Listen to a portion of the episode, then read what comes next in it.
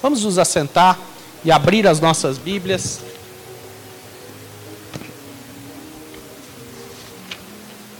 Na carta aos Romanos. Se você ficar ligado, você vai ser abençoado. Amém? Né? E a palavra vai falar sobre isso, exatamente, né? Aliás, diz o, o evangelista dá a entender que as palavras de Jesus era sempre acompanhada por sinais, né? Então assim, você precisa ficar ligado. Romanos capítulo 12, versículo tão conhecido, né? Se o irmão Elias, se o Ricardo tivesse aqui, né? Eu já ia falar que a gente já está igual eles, né? Careca de saber. Né? Careca de saber. Então, é, Romanos 12, 1 e 2. Rogo-vos, pois, irmãos, pela compaixão de Deus, que apresenteis o vosso corpo em sacrifício vivo, santo e agradável a Deus, que é o vosso culto racional. E não vos conformeis com esse mundo, mas transformai-vos pela renovação do vosso entendimento, para que experimenteis qual seja a boa, agradável e perfeita vontade de Deus. De manhã eu falei, já até falei sobre isso aqui outras vezes, esse texto já foi pregado, né? Pode pôr aí, deixa eu ler nessa outra versão aí. Tá igual? Portanto, irmãos, rogo pelas misericórdias de Deus que se ofereçam em sacrifício vivo, santo e agradável a Deus. Esse é o culto racional de vocês. Não se amoldem ao padrão desse mundo, mas transformem-se pela renovação da sua mente, para que sejam capazes de experimentar e comprovar a boa, agradável e perfeita vontade de Deus. Não é? Então já falamos sobre esse texto, eu já comentei, já dei uma pincelada, falando que se a gente puder dividir o Novo Testamento em duas partes, a divisão está exatamente aqui. Então de Mateus 1.1 até Romanos 11.36, é, o Espírito Santo vai usar as pessoas que escreveram o texto bíblico só para falar de fundamento da fé. É só evangelho. É só explicando quem é Jesus, o que, que ele veio fazer, como é que essa vida é recebida, como é que o nome, do, nome no, no livro da vida é escrito. E dá o exemplo de várias, vi, de várias vidas que foram alcançadas e transformadas por esse reino, por essa vida de Jesus, as bases teológicas. É só evangelho. Mas a partir de, eh, de Romanos capítulo 12, versículo 1, né? É, principalmente Paulo, juntamente com outros escritores, vai ser instrumento do Espírito Santo para poder mostrar como é que essa vida foi recebida, como é que essa vida que foi recebida, como é que ela precisa e deve ser administrada. Como é que ela deve ser vivida? É por isso que quando eu falei de dízimos e ofertas agora, eu falei de princípio espiritual. Né? Tem gente que, assim, está metendo pau e etc. O coração já não era reto, o coração já não era fiel, o coração já não era grato, já não era obediente. Aí hoje está entrando na internet e achando um monte de borracha para justificar a sua rebelião, entendeu? A sua falta de comunhão com Cristo e está é, é, se justificando para não, para não ser praticante. Entendeu? Mas são princípios espirituais sabe? Que a Bíblia traz. E os princípios espirituais, é tão interessante que num, num, num folhetim de evangelismo que a gente tem, que é bem famoso, chamado As Quatro Leis Espirituais, ele começa dizendo exatamente assim: assim como há leis espirituais físicas, aliás, assim como há leis físicas que governam o universo, também há leis espirituais que governam o nosso relacionamento com Deus. São princípios. Se eu quiser, eles vão se cumprir. Se eu não quiser e se eu não acreditar, eles vão se cumprir do mesmo jeito. Quer ver um princípio, um princípio físico? Um princípio físico. Se eu soltar essa chave, o que, que vai acontecer com ela? Hã? Como é que é? Tem certeza? Ah, mas eu não creio que ela vai cair. Eu não acho. Eu não sinto e nem quero que ela caia. Eu acho que isso é intriga da oposição. Eu acho que isso é, de, de uma pessoa, de um, de um povo que, que pensa de uma linha né, teológica, espiritual, e uma ideologia de gênero diferente aí, tá, que é a coisa toda, que eu não estou acostumado, que eu não estou querendo, que eu isso, que eu não estou. Eu não acho que ela vai cair. Ó, oh, caiu. Se eu quiser, ela vai cair. E se eu não quiser, o que, que vai acontecer com ela? Ela vai cair. Entendeu? É um princípio. É um princípio. É um princípio da física. É a lei da. É uma lei da gravidade. Entendeu? E da mesma maneira, existem princípios espirituais. Se eu quiser, eles cumprem. Se eu acreditar, eles se cumprem. E se eu não acreditar e se eu não quiser, eles vão se cumprir do mesmo jeito. Né? Então, por exemplo, vamos pegar alguns princípios aí. De manhã até citei alguns. Né? Por exemplo, a Bíblia diz que a soberba precede a queda. O que, que é preceder? O que, que é preceder? Que vem antes. Você quer saber, você quer ver uma pessoa que vai cair, vai se rebentar deixa eu usar uma expressão pesada, vai se regaçar toda, é o coração começar a endurecer. Entendeu? Endurecer para Deus, endurecer para a palavra, endurecer para as pessoas. A pessoa começar a ter essa atitude é virar a ampulheta, porque a contagem regressiva começou. Outro princípio espiritual, outro princípio espiritual, né?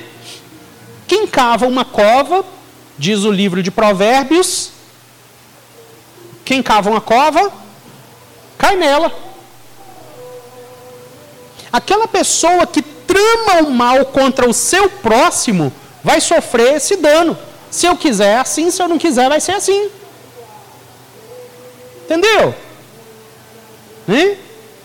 Sabe? Né? Volta a falar, dízimos e ofertas, exemplo, né? Uh, trazei todos os dízimos, aliás, honra o Senhor, Provérbios capítulo 3, né? Honra o Senhor com as primícias da tua renda e tal, blá, blá, blá, blá, blá, blá. Não te estribes no seu próprio entendimento. Aí sim, vão se encher, né? De vinho e vão transbordar os seus lagares. Mas tem gente que trata dinheiro como cifra. Entendeu? Aí não vai experimentar, não vai ver a glória de Deus. Entendeu? Está achando que é Excel. Está achando que é conta no banco. Entendeu? Eu deposito, agora eu tenho como sacar. Você entendeu? Né? Ou eu não vou depositar nada, eu vou guardar no meu colchão, porque aí a hora que eu precisar eu tenho. Né? Não vou depositar, não vou investir. Então é terrível, é terrível, né? É terrível a inobservância de princípios espirituais. E Romanos capítulo 12, versículo 2, nos mostra, nos aponta que se eu quiser experimentar a boa, perfeita e agradável vontade de Deus, eu preciso fazer o quê? Mudar a mente. Eu preciso mudar a mente, que no grego é metanoia. É mudança de pensamento, é mudança de atitude. É mudança de atitude. E às vezes eu quero tanto né, ah, uma vida abençoada. Por que, que algumas pessoas alcançam e eu não alcanço? Por que, que outras pessoas vivem e eu não vivo?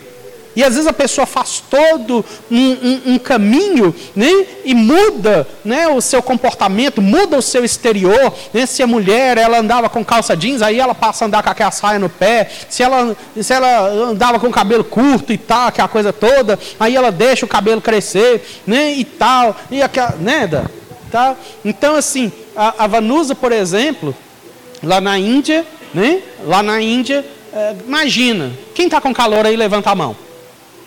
Todo mundo, né? E deve estar tá fazendo o quê? Os 30 e quanto? Os 30, 34, eu ia falar isso, olha. Né? Na mira, na risca. Né? 34, mas a sensação por causa da umidade, da chuva que está chegando, faz com que a sensação térmica fique pior. Agora, imagina 48 graus. Imagina, 48 graus de calor. Né? Então a gente pegou isso lá. Né? Em Delhi, nessa época, fez 54 graus de calor. Pessoas morrendo de calor. Né? Só para a gente entender, se passar disso, né, se chegar nos 60, 70, o sangue começa a entrar em ebulição. Entendeu? Né? Então lá, a Vanusa, ela pegou e cortou o cabelo igual o meu. Né? E as pessoas, quando ela descia, quando ela descia do trem, a gente ia passar naquele monte de gente, né? Aquele, e eles têm a fila, assim, literalmente a fila indiana, né? E um monte de pessoa vai e vem, as pessoas não podem andar na contramão, né? Ali naquele veiozinho, assim, da saída do lago, do, coisa ali e tal. E aí, eles chamavam a Vanusa de Baiá, né? Eles viam ela mesmo assim com, com a roupa típica indiana, mas o cabelo dela curto, né? Curtinho ali e tal, e chamava ela de Baiá. Né? O que, que é Baiá? É irmão. Dá licença, irmão. Por quê? Porque lá as mulheres tudo têm cabelo grande. Não é verdade? Então, eles não concebem. Então, muitas vezes a pessoa, ela produz uma mudança exterior, mas a mente não muda e a pessoa não experimenta a vontade de Deus que é boa, perfeita e agradável. Agora, é, para a gente sair da introdução, nós vamos falar hoje sobre três pessoas que foram exortadas a essa metanoia. Que não são pessoas que a gente pensa que estava do lado de lá, não, a gente olha para fulano, não, fala, fulano está do lado de cá. Se ele não estava do lado de cá, ele pelo menos estava muito perto, ele não precisava de tantas mudanças assim. Mas a palavra de Deus aponta né? Jesus aponta que essas pessoas precisavam dessa metanoia. E nós estamos né, vivendo os últimos dias para do ano do recomeço, para resgatar tantas coisas. E talvez você, desde o começo do ano, tenha orado, tem buscado, tem clamado, agora a gente começou essa contagem regressiva, agora você está mais assim, mais orando, mais buscado, mais focado, né? E etc. Mas a mudança de mente não aconteceu. É preciso acontecer. Né? E precisa acontecer em três áreas. No mínimo, três áreas. Nessa noite nós só, nós só vamos falar de três. A primeira delas, né? Uh, abra aí a sua Bíblia, João capítulo 3. João capítulo 3. A partir do versículo 1. Vamos colocar aqui. Havia um fariseu chamado Nicodemos, uma autoridade entre os judeus. Ele veio a Jesus à noite e disse: Mestre, sabemos que ensinas da parte de Deus, pois ninguém pode realizar os sinais milagrosos que estás fazendo se Deus não estiver com ele. Em resposta, Jesus declarou: Diga a verdade. Né? Se fosse o Geraldo Neguinho que tivesse aqui, ele falava, ó, letra reta, sem curva. Né? Ninguém pode ver o reino de Deus se não nascer de novo. Né? Perguntou Nicodemos: Como pode alguém nascer sendo velho? É claro que não pode entrar a segunda vez no ventre da sua mãe e nascer. Respondeu Jesus: Diga a verdade, letra reta. Ninguém pode entrar no reino de Deus se não nascer da água e do espírito. O que, nascido da, o, que é, o que nasce da carne é carne, mas o que nasce do espírito é espírito. Não se surpreenda pelo fato de eu ter dito, é necessário que vocês, né? Ou seja, mas ele não estava conversando com um grupo de pessoas, ele estava conversando só com Nicodemos né? que te é necessário nascer de novo. Quem era Nicodemos, diz o texto? Primeira coisa, ele era fariseu. Né? Então, geralmente, principalmente no meio de igreja, ou até mesmo na sociedade, quando você chama uma pessoa de fariseu, esse cara é um fariseu. Né? A gente está, em outras palavras, na nossa cultura, no nosso dialeto, na nossa maneira de entender as coisas, chamando a pessoa de hipócrita. Né? Fulano é um hipócrita, né? Mas a palavra fariseu, no seu original, ela significa santo, né? E denotava e representava um grupo de pessoas da linha mais zelosa né, do judaísmo, mais zelosa da teologia judaica, né, ou do judaísmo, que se chamavam de fariseus, de santos, de separados. Sabe? Esse era Nicodemos, é a primeira coisa. E ele não somente era fariseu, ele não somente fazia parte daquele segmento que tinha um zelo tão grande com as escrituras, mas o versículo, uh, no mesmo versículo, no final do mesmo versículo, diz que ele era um dos principais, ele era um dos líderes, ele era um dos representantes. Sabe?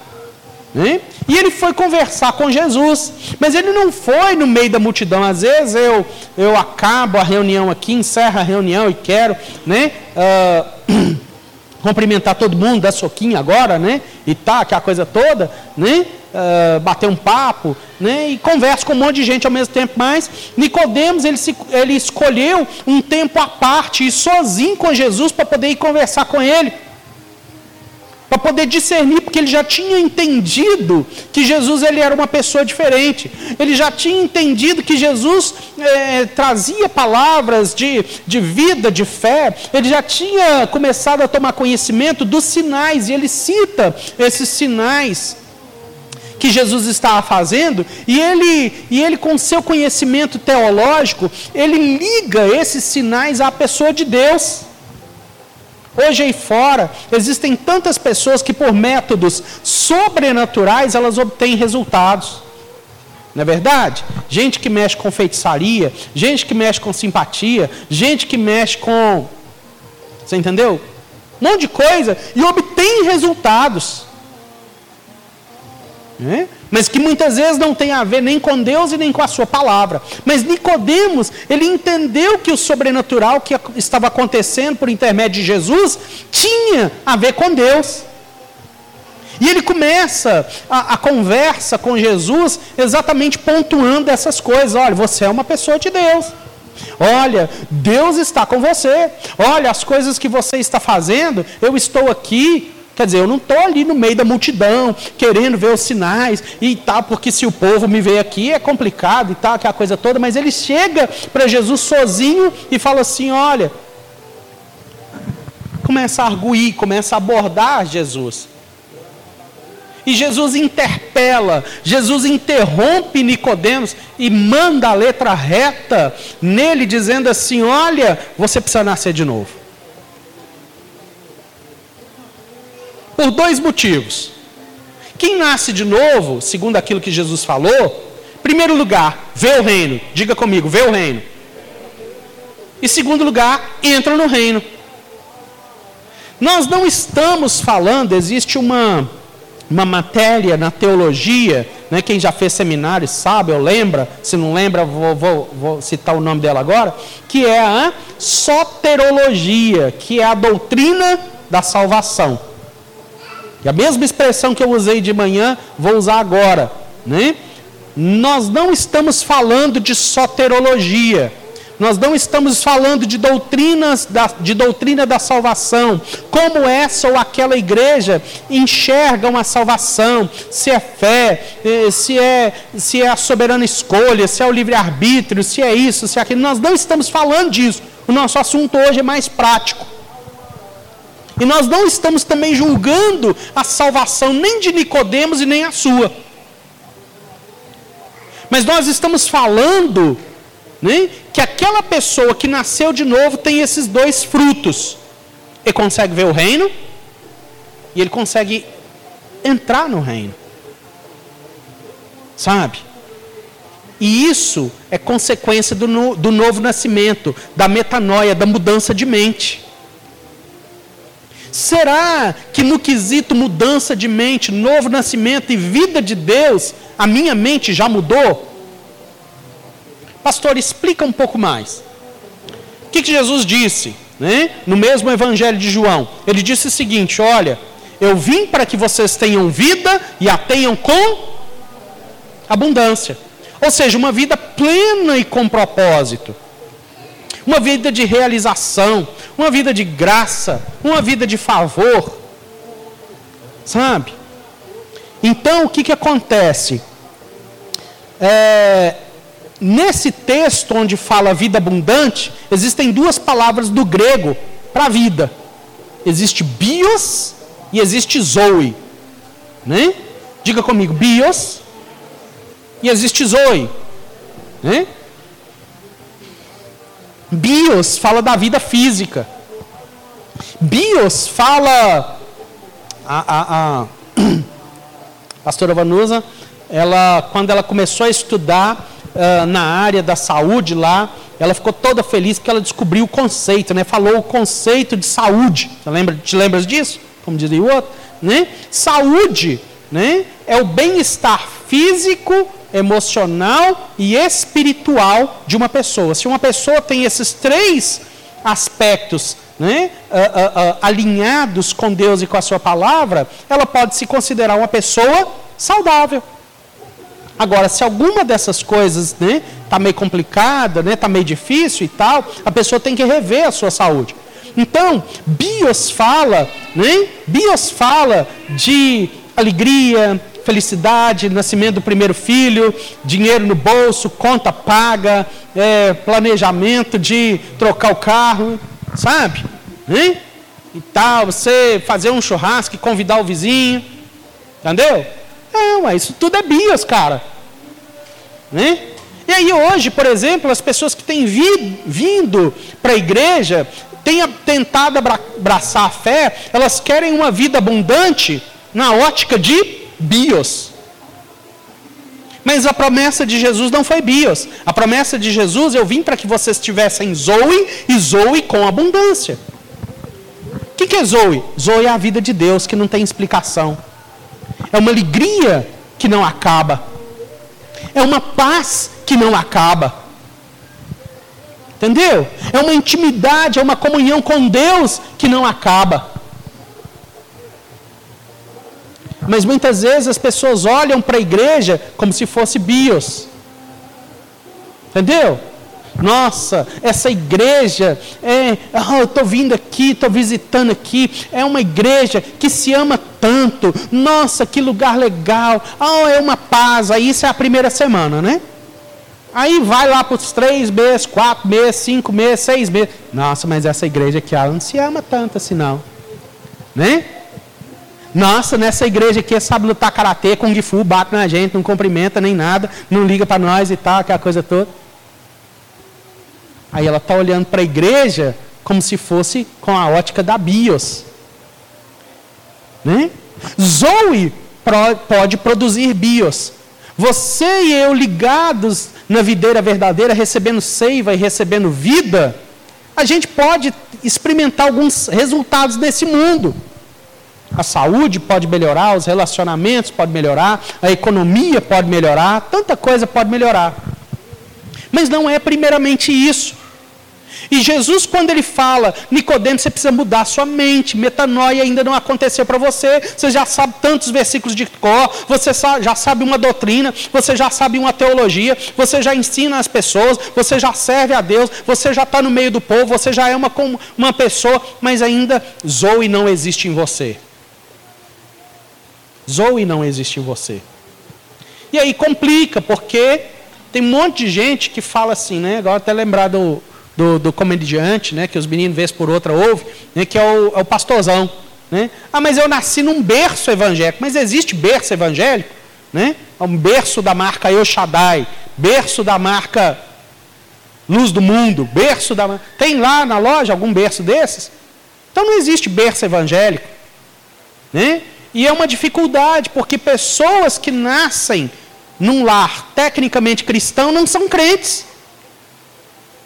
E a gente pergunta, que dia que você aceitou Jesus? Fala para o menino, fala para o adolescente. Não, eu já nasci na igreja. Ué, mas tem alguma parteira aqui, tem alguma sala, né? O berçário lá já tem aquela pia, já tem aquela bacia. É complicado, mas as pessoas precisam entender que existe um determinado momento Existe um determinado momento em que Zoe precisa entrar, e Zoe, para Zoe entrar para a vida de Deus, precisa haver uma mudança de mente, precisa haver uma escolha, precisa haver uma atitude. Entendeu? Eu, por exemplo, é, é, é, a gente é de origem metodista, e quando eu tinha quantos anos, mãe? Fui batizado? Oito?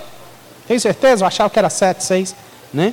Então, assim, quando eu tinha oito anos, eu fui batizado. Eu me lembro daquele homem desse tamanho assim, né? Velho, da cabeça grande, com o nariz grande, né? Que era o reverendo Alexandre, né? Que foi que derramou água na minha cabeça, o pessoal falando, a partir de hoje você não é mais pagão, a partir de hoje você está batizado e tal, aquela coisa toda.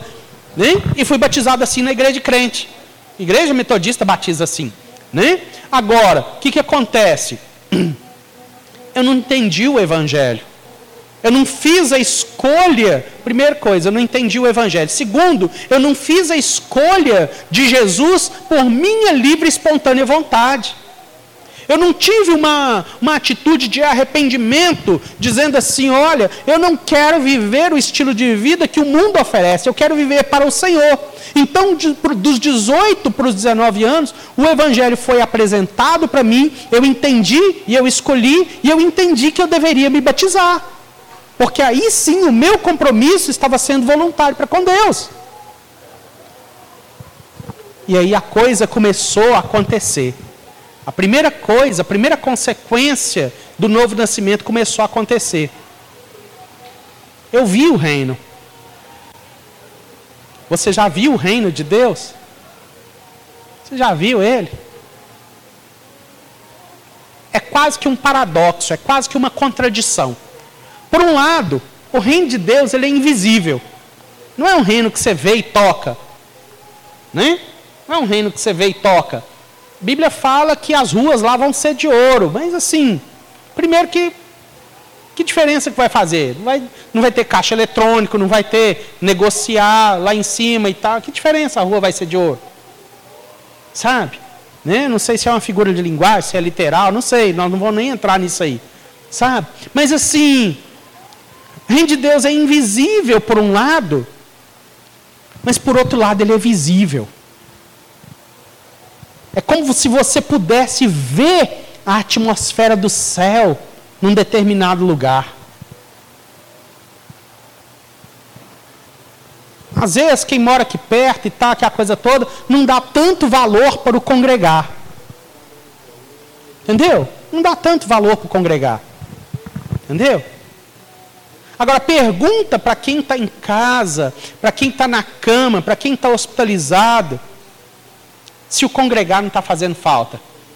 Às vezes, algumas pessoas me ligam quase chorando, pastor. Eu estou com saudade da igreja, pastor, eu não estou conseguindo ir, pastor, eu não estou podendo vir. Por quê? Porque viu o reino. Que não é igreja, não é instituição, não é placa. Mas dá uma dor no coração, dá uma dor no coração quando eu escuto alguém falando assim, não é pela não é pela mudança de geografia da pessoa, mas quando alguém vira e fala assim, olha, é, é, ó pastor, eu eu eu já estou em outra igreja, eu já fui, eu já eu já isso, eu já aquilo. Não é que eu tenho problema de autoestima que a outra pessoa não possa ir, etc e tal. E na maioria das vezes ela avisa quando ela já foi. Isso é um testemunho de que a pessoa não viu o reino. Ela não viu. Porque ela não foi plantada num lugar, ela foi conectada a um grupo de pessoas. Diga assim comigo: eu fui enxertado, não no lugar, mas com um grupo de pessoas.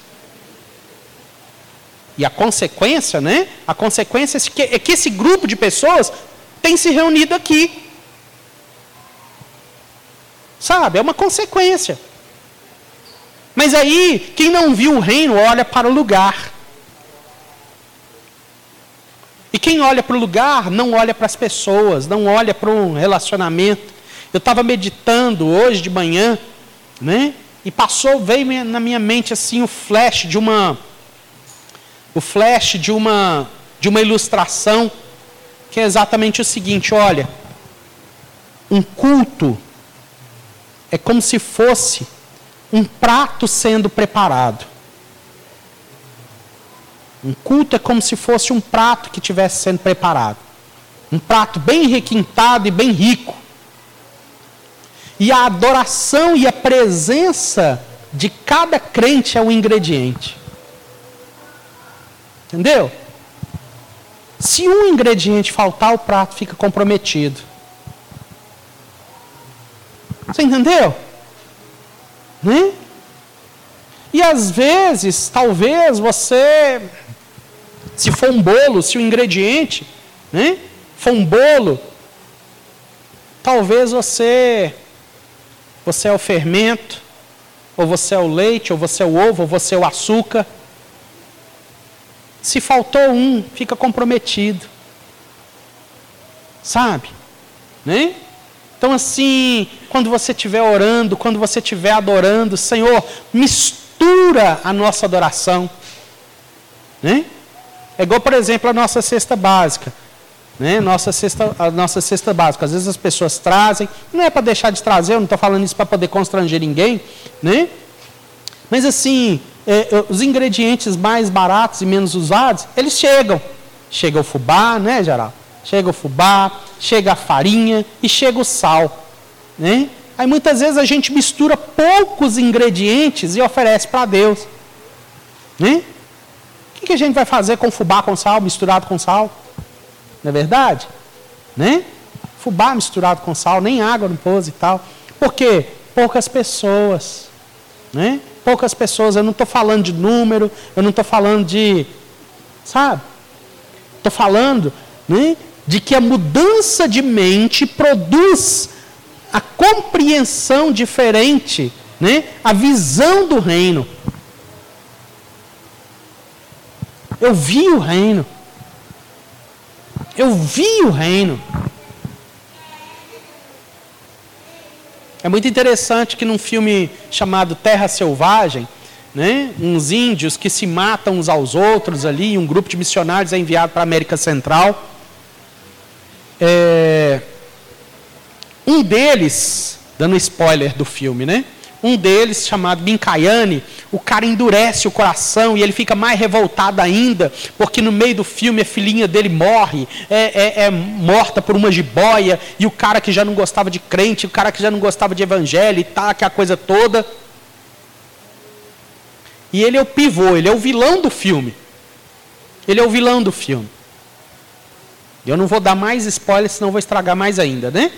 Mas assim, no meio do filme, quando ele estava dificultando as coisas para a igreja, para os missionários, e o povo fica doente, tá, aquela coisa toda, aí tem um deles, o primeiro índio que se converteu naquela tribo, ele pega esse Mincaiane e dá uma chacoalhada nele e fala assim: Olha, não adianta esconder. Você viu, Mincaiane? Você viu? E é tão interessante é, que hoje as pessoas têm olhado para a igreja, têm olhado para o reino de Deus, com uma ótica assim tão, tão é, logística, tão é, empresarial, clube de benefícios, sabe? Às vezes não viu o reino ainda. Ou então já viu e já se esqueceu. Já viu o reino e já se esqueceu. É tão terrível. Né? Certa vez, por causa de, de problemas, dificuldades, dores do coração, desventuras, esbarrões do ministério, certa vez eu peguei e falei assim: Ah, quer saber? Eu não vou pastorear mais. Essa, esse tipo de fala é a fala de alguém que viu o reino e parou de enxergar o reino. Que aqui dentro dessas quatro paredes, a nossa própria igreja, Lagoinha Saudade, não tenciona, não tem intenção de ser a melhor igreja, uma igreja sem problemas. Porque se as sete igrejas da Ásia expressas aqui da palavra de Deus não eram, não somos nós que vamos ser. Que estava fresquinha ali com a vida de Jesus, não somos nós que vamos ser. Então eu não tenho intenção de que nós nos tornemos uma igreja perfeita, uma comunidade local perfeita e sem problemas. Mas o desejo do meu coração é que você e eu nunca deixemos de ver no reino, de ver o reino. Sabe? Nunca deixemos. Esse tipo de fala. Ah, eu não vou mais servir. Ah, eu não isso. Ah, não aquilo. Pode ter tido algum flash de enxergar o reino, mas perdeu. E a segunda coisa, né? o segundo sintoma de quem teve a sua mente transformada, não é somente ver o reino, mas é entrar no reino é fazer parte do reino. Não é simplesmente perceber que naquele local e que na vida que Jesus propõe, né, tem algo diferente, mas se tornar participante. Diga comigo, participante. Participante do reino. E Jesus olha para Nicodemos e fala assim, cara, você não está nem vendo o reino com toda a teologia que você tem, muito menos participando. Você não está participando, você está perdendo oportunidades. Você está jogando oportunidades fora. Daqui a pouco você vai olhar, os dias, os meses, os anos, as décadas passaram e você não participou. Os dias poderiam ter sido diferentes, os cultos prestados a Deus, a comunhão com os irmãos, a interação, o ser um instrumento de Deus na sua vida poderia ter sido algo tão diferente, mas você não viu e nem experimentou, você não participou. Você não participou. Né? Nessa noite eu te exorto, eu te oriento a desejar ver e participar do reino, ter parte, permitir que Zoe entre pela sua vida e transpire pelos seus poros. Mas para isso, precisa mudar de nome. Às vezes a gente usa tantos argumentos como Nicodemos usou. Ah, mas eu já, já sou crente. Ah, mas eu já conheço a palavra. Ah, mas eu já fiz esse curso na igreja. Ah, mas eu já. Ah, mais, ah, mais, ah, mais. Mas necessário tinha nascer de novo. Entendeu? É uma qualidade de vida que não acaba. É uma qualidade de vida que não acaba.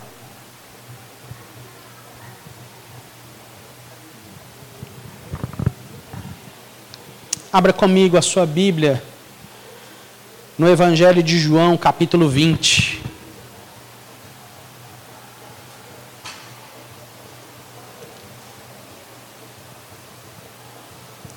Quem entra no reino, quem vê o reino e entra, ora de uma maneira diferente, adora de uma maneira diferente.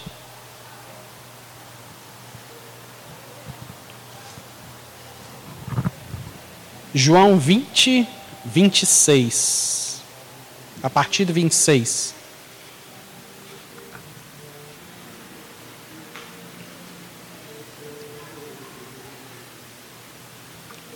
Uma semana mais tarde, seus discípulos estavam outra vez ali, Tomé com eles. Apesar de estarem trancadas as portas, Jesus entrou e pôs-se no meio deles e disse: Paz seja convosco. E Jesus disse a Tomé: Coloque seu dedo aqui, vê e veja as minhas mãos, estenda a tua mão e coloca no meu lado. Pare de duvidar e. Pare de duvidar e. Outra versão diga: diz assim: não sejas incrédulo, mas crente. É por isso que eu falo que eu não sou evangélico. Entendeu? Eu sou crente. Porque o evangélico, né? A igreja é uma religião, é um ajuntamento de pessoas, é um oba-oba. Quando tem um evento, quando tem uma coisa, o meu ego pode ser massageado. Aí a pessoa olha para a atmosfera da igreja, uh, olha, é, é, tinha só dez pessoas naquele culto, naquela reunião, então a, a, a adoração, o momento não estava bom, não estava isso, não estava aquilo. E não vê a glória de Deus e não experimenta a glória de Deus. Mas Jesus vira para Tomé e, e, o exorta a ter uma mudança de mente, dizendo assim: olha, não sejas incrédulo, mas seja crente. Primeiro lugar, primeira mudança de mente que nós precisamos ter, experimentar Zoe dentro de nós. Ver o reino e experimentar e participar do reino. Sabe? Quem não viu o reino, contribuir, estar lá na igreja e num sábado, lavar cadeira, eh, arrumar a igreja, ficar depois, participar, fazer. É um tormento. É um tormento. Mas a pessoa que viu o reino, ela quer entrar nele, ela quer participar, ela quer nadar de braçada. Ela quer estar, ela quer, ela, ela quer colocar o marido, ela quer colocar os filhos, ela quer que outras pessoas experimentem.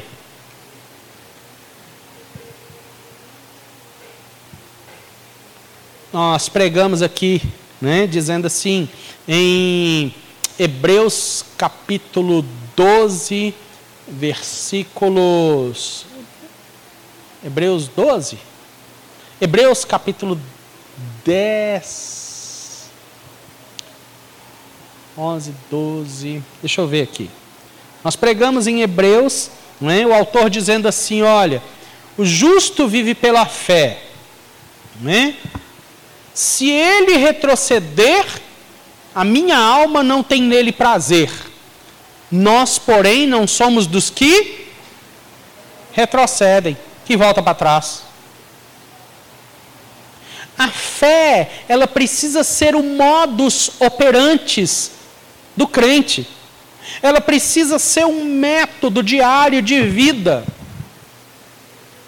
Mas se a mente da pessoa que tem congregado, que tem desejado a fé, que tem procurado caminhar com Jesus, não tem a fé né, como modo operante, como meio de vida, como uma coisa muito é, é, é, palpável que ela vive, porque Jesus ele é o autor e consumador da nossa fé, e, e foi o método que ele escolheu para que nós tivéssemos tanto comunhão com ele e como e tivéssemos também resultados sobrenaturais desse mundo, não tem outro jeito de viver. Não tem outro jeito de viver. Ah, a igreja precisa de comprar um lote. Quanto dinheiro ela tem em caixa? Nada. Entendeu? Vou começar um projeto. Quantas pessoas você tem? Nenhuma. Quero mudar de vida, vou fazer isso, vou fazer aquilo, quero implantar aqui o um negócio. O que nós temos para começar? Nada.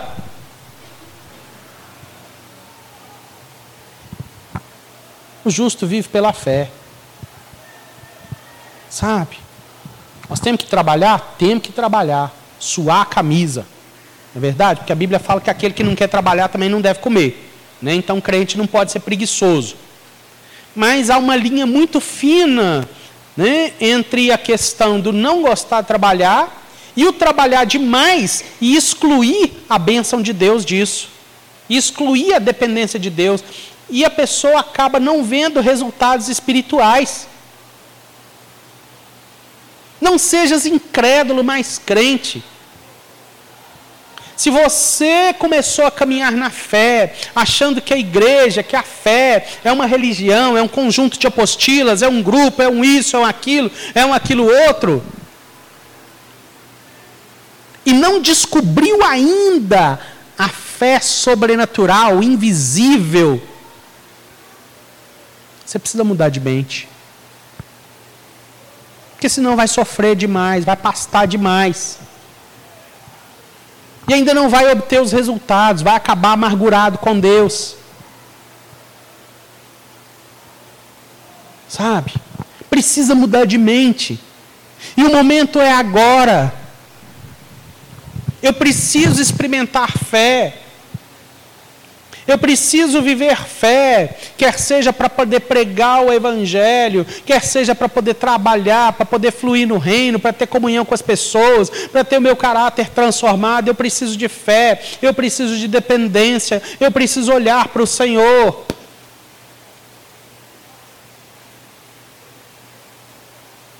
Esses três pontos que nós vamos falar, já falamos de dois, vamos falar do terceiro, são escolhas Jesus, as pessoas com as quais Jesus se encontra e ele confronta, ele põe a pessoa, como diria Vanusa, no canto da parede e espreme ela, dizendo assim: ó, você precisa mudar nesse quesito.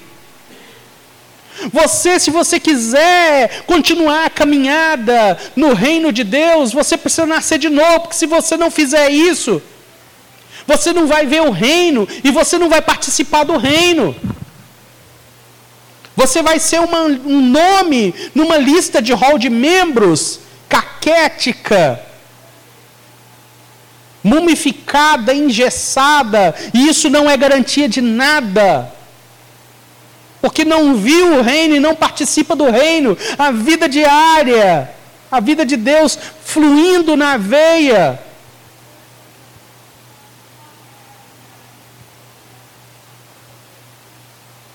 Não consegue desfrutar da paz do Senhor, que excede a todo entendimento. A bomba explodindo, a saúde sendo assolada, as contas chegando, como eu tenho dito, né? os parentes de São Paulo ligando e tal, aquela coisa toda. Né?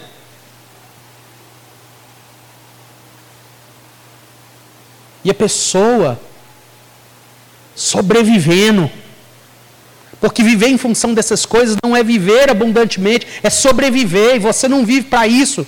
Deus te chamou e me chamou para algo maior. E não quer dizer que essas coisas vão acabar. Pode, ser um momento, pode chegar um momento que Deus vai resolver essas coisas, mas a gente não é chamado para poder viver em função delas.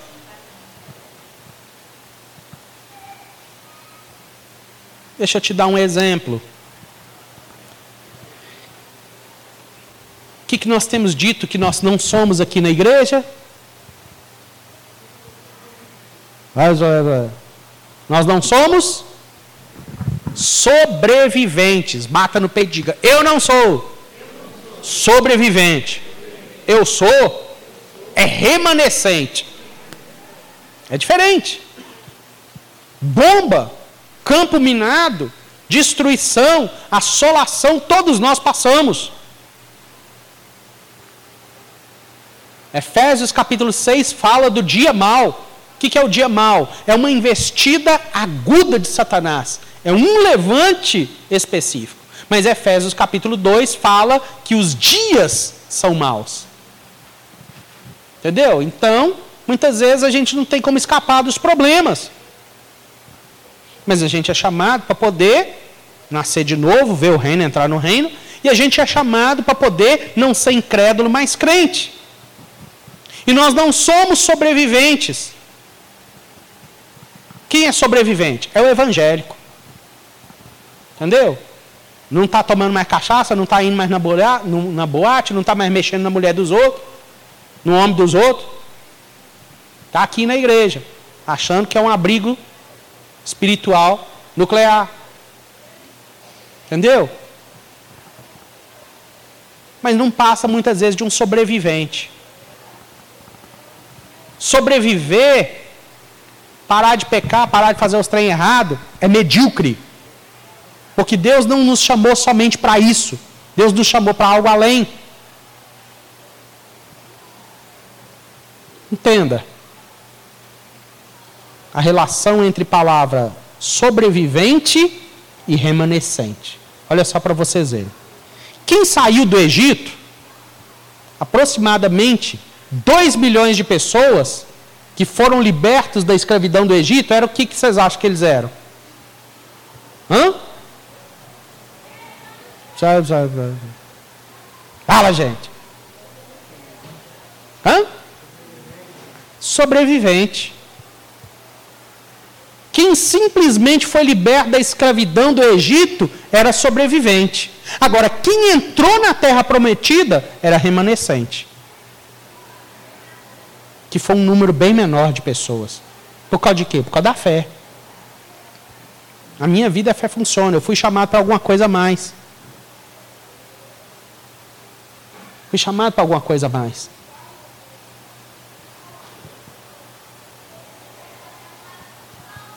Quem comeu o pão da multiplicação, quem comeu o pão da multiplicação, dos pães e dos peixes, né, aproximadamente, talvez umas 20 mil pessoas, juntando as duas multiplicações, nada mais foi do que remanescente. Aliás, do que sobrevivente. Ah, eu comi do pão. Tinha um filme que eu gostava muito, né? É, às vezes, ainda cismo, né? Quando cismo ainda põe lá e tal para assistir, né? Uh, Indiana Jones e o cálice da perdição, né? Então eles ficam atrás do cálice que Jesus tomou, né? O vinho na, na, na última ceia, né? Quem já viu esse filme? Né? O vinho na última ceia, porque eles acreditam que aquele cálice traz a vida eterna. Mentira. São, né? Comeram do pão, comeram do peixe, mas morreram. Agora, quem começou, quem viu o reino, entrou no reino e começou a fazer parte da igreja, foi remanescente. As oportunidades estão diante de mim e de você. Ver o reino, entrar no reino, viver uma vida de fé. As situações estão se tornando mais difíceis. A roda está fechando. O que, que é isso? Deus me odeia? Não. Desafio para poder viver uma vida de fé. Você vai ter que ver miserável. Resultados sobrenaturais. Porque se não for ver, eu vou deixar você explodir. Porque você tem que mudar de mente, você tem que nascer de novo. Você tem que mudar de vida. Quem, quem experimenta a vontade boa, perfeita e agradável, vontade de Deus, é remanescente, não é sobrevivente. Faça a sua escolha hoje. Faça a sua escolha. Ou eu vejo milagre, ou eu vivo uma vida de fé e vejo milagre, ou eu vou explodir. A mente não mudou, não nasceu de novo, não viu, não entrou no reino. Acabar voltando para o mundo. Fuçando a lata de lixo do pecado. Fuçando a lata de lixo do pecado. Como diz o escritor sagrado lá no final do Novo Testamento: o cachorro voltou para o próprio vômito e a porca escovada voltou para a lama da qual ela foi tirada. Isso é mentalidade de sobrevivente. Remanescente, olha, só tem caminho para frente. Eu não sou daqueles que retrocedem. Faça a sua escolha nessa noite. Necessário vos é nascer de novo. Não sejas incrédulo, mas crente. E o último ponto está no Evangelho de Lucas, capítulo 22. A última pessoa. Lucas 22, 32. A última pessoa que nós vamos falar sobre ela nessa noite é um personagem que a gente nunca imagina que a gente que estava lá. Que ele ia ser abordado por Jesus falando que ele precisava de uma mudança de mente. O cara estava na crista da onda. Era tipo Nicodemos na teologia. Era tipo Tomé, que já tinha visto tantos sinais e tantas maravilhas. Quando Jesus envia os doze, talvez Tomé ele tenha expulsado tantos demônios, é, é, é, limpado tantos leprosos. Talvez Tomé ele tenha até ressuscitado mortos. Mas ele teve que ouvir da parte de Jesus. Não sejas incrédulo, mas crente. Lucas 22, 32. Mas eu orei por você. Nós vamos saber quem era esse você. Para que a sua fé não desfaleça. E quando você se fortalece seus irmãos. Quem que era esse sujeito? Pedrão. Entendeu? Pedro, o apóstolo. Pedro, aquele que recebeu as chaves do reino. Pedro, aquela pessoa que pregou uh, pela, pela, primeira vez para os judeus e 3 mil pessoas se convertem. Ele prega a segunda vez, mais 5 mil num só dia se convertem. Foi a primeira pessoa que entrou na casa de não-judeus anunciando Uh, anunciando o evangelho, Cornélio, a sua família, a vizinhança, os parentes, o dono da venda. o açougueiro, os meninos do orfanato, o qual ele ajudava, a casinha das vovós, não sei das quantas, estava todo mundo lá. Era uma pessoa de influência. E as pessoas no meio, a pregação de Pedro foi tão ungida que o Espírito Santo não deixou ele nem terminar a pregação. Já encheu o pessoal com o Espírito Santo e eles já começaram a falar em outras línguas antes mesmo de preencher a ficha para o batismo, antes mesmo de fazer as lições já foram cheios do Espírito Santo. Uma das doze pessoas que Jesus teve uma atenção especial com eles, conviveu com eles mais ou menos três anos e meio. Multidões foram abençoadas, mas eles receberam o sumo. E no final do treinamento, no final do treinamento, nos últimos meses, talvez nos últimos dias, quando eles já, tinham, eles já tinham feito até o estágio, foram com os 12, foram com os 70, o TCC já tinha sido entregue.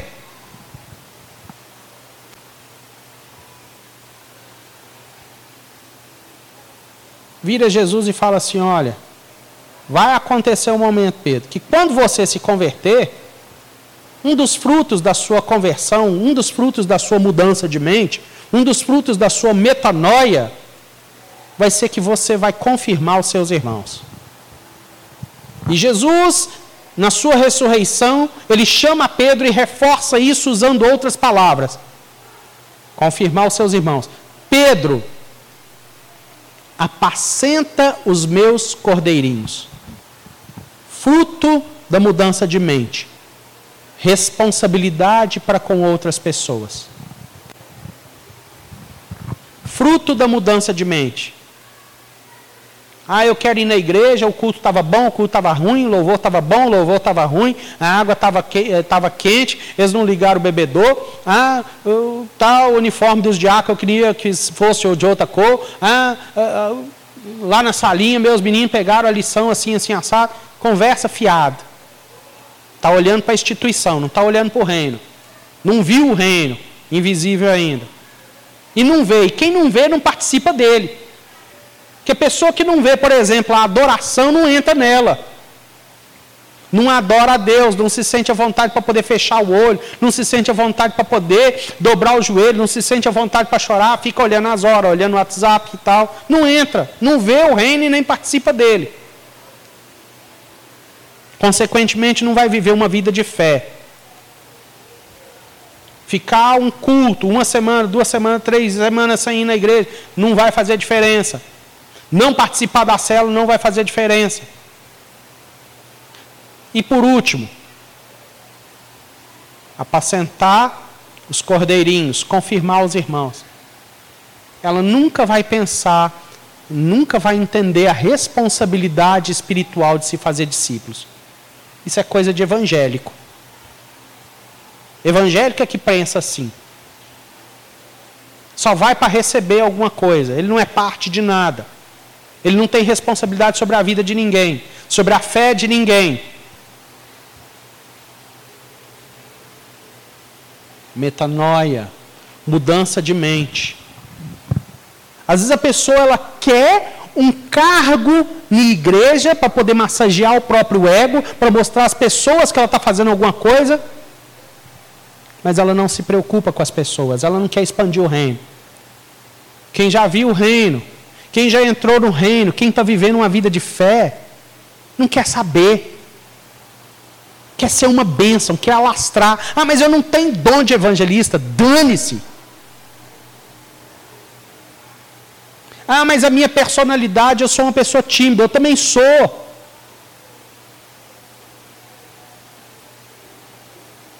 Ah, mas eu não conheço Bíblia suficiente. E daí?